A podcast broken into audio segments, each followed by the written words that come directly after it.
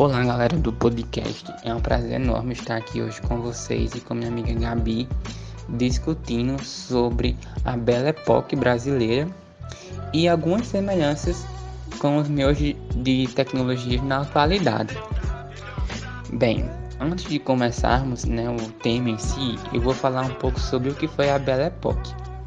A Belle Époque, ela se iniciou-se em 1900 aqui no Brasil e ela tinha como intuito uma modernização do país. Obviamente que ela se centralizou mais no Rio de Janeiro, por ser naquele período a capital do Brasil. Mas outros estados, principalmente os estados do sul, também foram fortemente influenciados. E bem, essa modernização ela tinha como objetivo de tirar as deformações brasileiras. Em outras palavras, eles queriam é, negar a nacionalidade do país, né, do brasileiro, e trazer é, algo estrangeiro que se colocava como algo culto, né, algo realmente educado para as pessoas. E bem, para que esse processo acontecesse, era necessário diversos dispositivos naquela sociedade. E o principal dispositivo era a imprensa, né, a mídia, a gente sabe muito bem disso. E a gente também tem a, as questões urbanas, né? É, o próprio vocabulário também.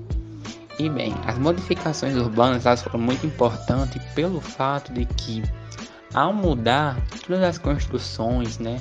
Ao mudar o formato das ruas, o enlarguecimento das calçadas, e aí com essas mudanças dos lugares se constrói novos é, espaços de lazer para a burguesia é, brasileira.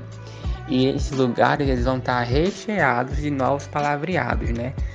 Até nisso, né, eles também visavam, né, uma reformulação linguística. É daí que vai surgir vários termos ingleses aqui no Brasil. E com toda essa reformulação, né, a imprensa, a mídia, não podia ficar de fora, né? E naquela época as revistas elas serviram muito como meio de propagação dessas ideias, assim como hoje também. E bem, essas, essas revistas, como a gente sabe, elas influenciavam bastante o ser feminino. É, as revistas elas tinham como um, um vocabulário, né, uma forma imperativa né, das mulheres de de, de, como deve ser, né? Não é que você terá a escolha de ser, mas que você deve ser assim. É interessante colocar que é, um autor chamado Barthes, ele diz que o vestuário é, a cada momento da história, o equilíbrio entre formas normativas e que o conjunto está o tempo todo em transformação. E isso é muito verdade, porque o vestuário ele caracteriza o momento da moda característica o momento da história que as pessoas estão vivendo, né? Então, nesse período, é, pessoas que vestiam tal tecido, né? Pessoas que se vestiam de tal forma, mostravam quem era e qual classe eles estavam, né? Mostravam se eles pertenciam a esse processo de evolução, né? Com muitas aspas, com esse processo de modernização brasileira. Bem, trago aqui algumas revistas, como a revista O Malho, né, que em várias edições trouxe esses personagens, né, os trabalhadores com roupas feias, como é, um semblante de pessoas que não que eram vistas como até mesmo brinquedos da sociedade daquela época, né? E trago aqui também a revista Pelotense, que é uma revista do, da cidade de Pelotas do Rio Grande do Sul, que é uma revista que traz todos os parâmetros europeus, né? até mesmo a montagem da revista é europeia. E nessa revista se foca muito no ser feminino, né? A forma que deve se comportar, a forma que deve estar na sociedade. E agora eu passo a palavra para a Gabriel. Olá, pessoal. Tudo bem com vocês? Espero que sim. Seguindo esse assunto do podcast de hoje sobre o período da Belle Époque carioca, que provavelmente foi o mais importante e evidente do Brasil, devido ao fato de ser a capital federal do país na época e abraçar todas as mudanças e influências que vinham do processo de modernização francês. Depois da apresentação sobre o período marcante na cultura, arquitetura e principalmente na moda feminina brasileira, pelo nosso convidado de hoje, Lucas, gostaria de frisar a influência midiática da época e como essa influência continua até os dias atuais. A mídia, como grande detentora de propagação de ideias e influências, já naquela época demonstrava como deveria ser a arquitetura do Brasil no período da Belle Époque. Esse momento urbano também influenciou na moda carioca feminina, como, por exemplo, encurtavam levemente as saias e as tornavam menos redondadas devido aos degraus altos dos veículos. Essa influência europeia e midiática era tão grande que o Rio de Janeiro parecia uma filial de Paris, não apenas na fala, mas nas atitudes, na elegância, no vestuário e na moda. A Rua do Ouvidó, por exemplo, lembrava um comprido shopping center a céu aberto. Era o local onde se encontravam as lojas mais chiques da cidade.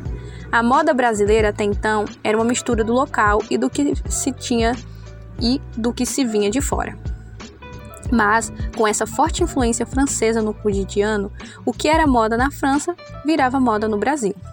Entretanto, existia um forte problema: o clima parisiense.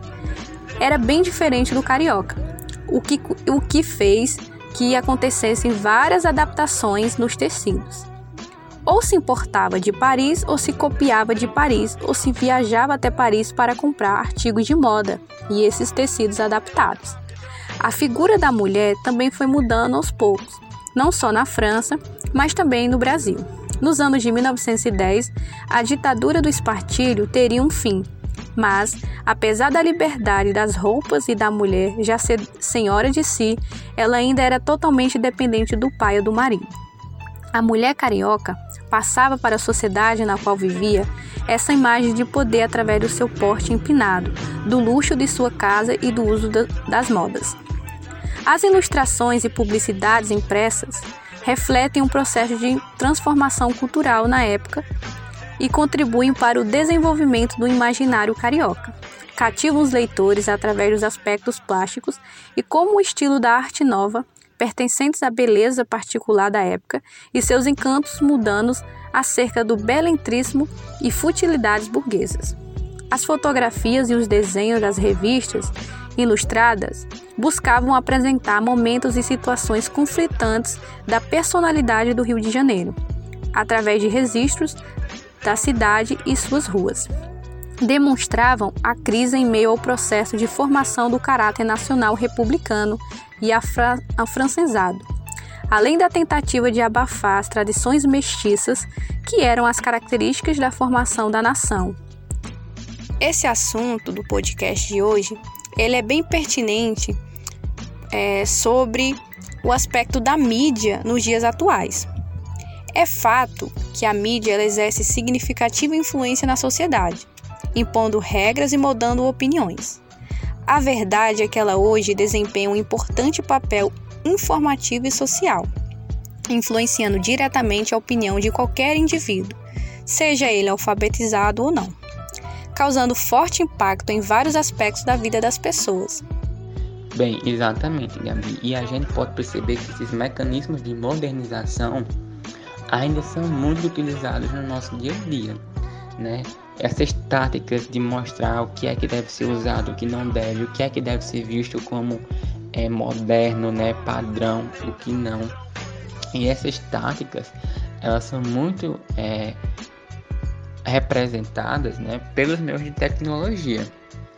E aí, esses meios de tecnologia, eles têm a função de, de permanecer, né, esses padrões dominantes e mostrar o que é que não deve ser representado, né? O que é belo e o que não é.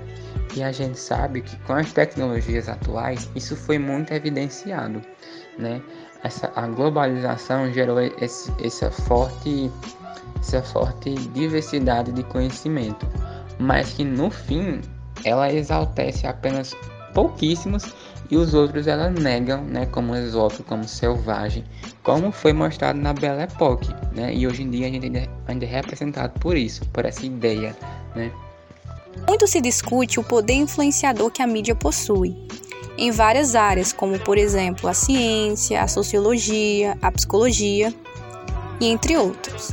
A mídia é responsável não apenas por divulgar estu estudos ou pesquisas, mas também por influenciar a opinião pública sobre determinado assunto. Na área cultural, isso não é diferente. Tem-se observado nos últimos anos uma constante presença da mídia nas situações culturais, independentemente de sua natureza.